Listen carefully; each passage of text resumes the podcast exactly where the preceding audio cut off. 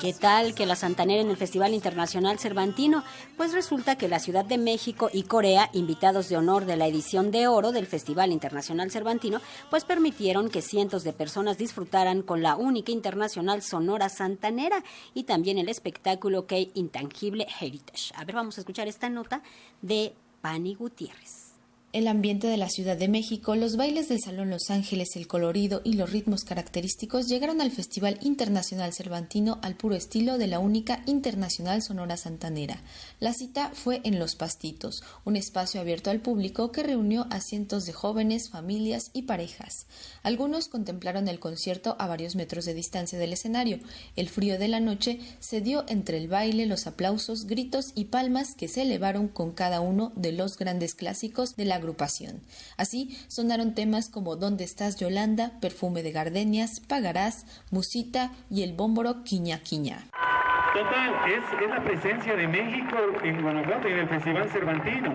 Y nosotros rindiendo homenaje a estos 67 años de historia musical y qué mejor que hacerlo con la música que dejó huella, la que ustedes han hecho un éxito, ustedes nos reconocen y nosotros apreciamos su cariño y el amor a través de sus aplausos. Lo apreciamos de verdad de todo corazón. Este tema es para que todo el mundo levante las manitas. Manitas arriba todo el mundo. Allá en la lama también, manitas arriba a ver si hay luz de sala para que se vea la gente. Eso. Manitas arriba, sin bajarlas. Vamos a empezar a aplaudir a ritmo del búmburo. ¡Quiñá,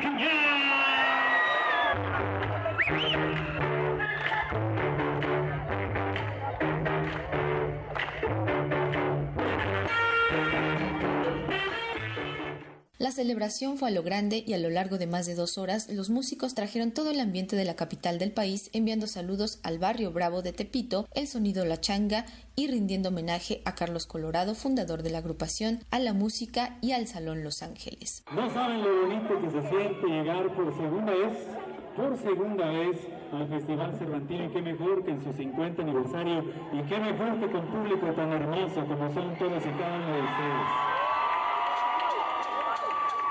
festejando también a la par 85 años del Salón Los Ángeles. Un aplauso fuerte, por favor, para este emblemático lugar de baile y esta noche nos toca a nosotros que festejamos también 67 años de historia y que nos ha convertido en la institución musical número uno de toda América Latina. Y qué mejor que con nuestra música, que es fiel reflejo de la década de los 50 y de los 60 en la Ciudad de México y que también está a cargo de las rumberas y de los pachucos del Salón Los Ángeles que están presentes en esta noche y que quiero pedir un fuerte aplauso para ellos, por favor.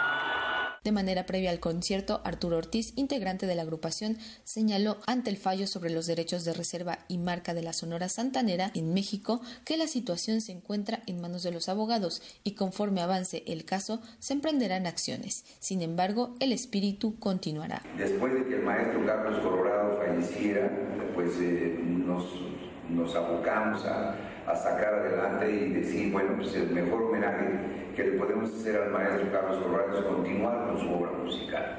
Así lo hicimos y nos dio buen resultado, seguimos grabando, pero pues desgraciadamente empezaron a morir los otros compañeros y pues de toda esta sonora que estamos hablando ya nada más queda el señor Antonio Méndez y su servidor Arturo Ortiz.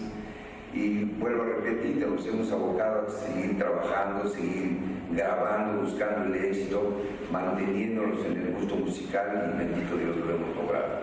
Y así lo vamos a seguir haciendo con la Sonora Santanera o con algún otro nombre que, que nos lleguemos a poner. Nosotros no vamos a bajar la guardia. Por parte de Corea, país invitado de honor, se presentó en la Lóndiga de Granaditas el espectáculo K Intangible Heritage, integrado por cuatro obras que conjuntan tradiciones hereditarias expresadas a través del arte, por lo que el Centro Nacional del Patrimonio Inmaterial de Corea eligió una muestra representativa de toda su tradición. El director Lim Jung-woo explicó que una de las obras es la danza de abanicos, la cual es muy tradicional y cuenta con influencias religiosas. es como en español es baile de abanico y normalmente con personajes de animales bailan.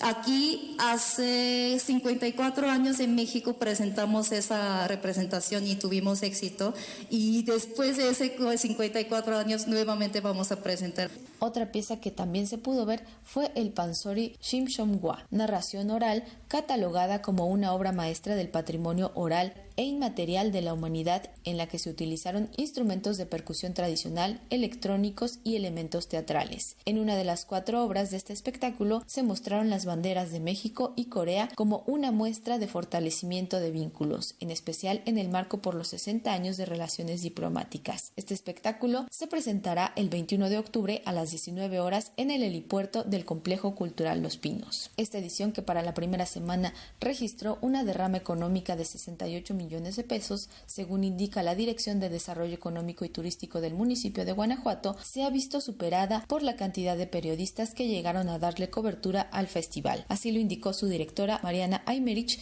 luego de que un grupo de periodistas de la Ciudad de México emitiera una carta donde denunciaron maltrato y obstaculización para dar seguimiento a las actividades. Estamos tratando de ampliar el aforo de los recintos que como ustedes saben, pues no todos los recintos son un auditorio nacional, tenemos poca capacidad, la dispersión de las cortesías para los medios de comunicación cada año es la misma, pasa que este año pues tenemos más solicitudes, tenemos mayor número de periodistas en cobertura. Yo lamento muchísimo esta situación, pero estamos tomando acciones para tratar de pues que la mayor parte de los periodistas que están cubriendo el festival pues tengan oportunidad de, de hacerlo.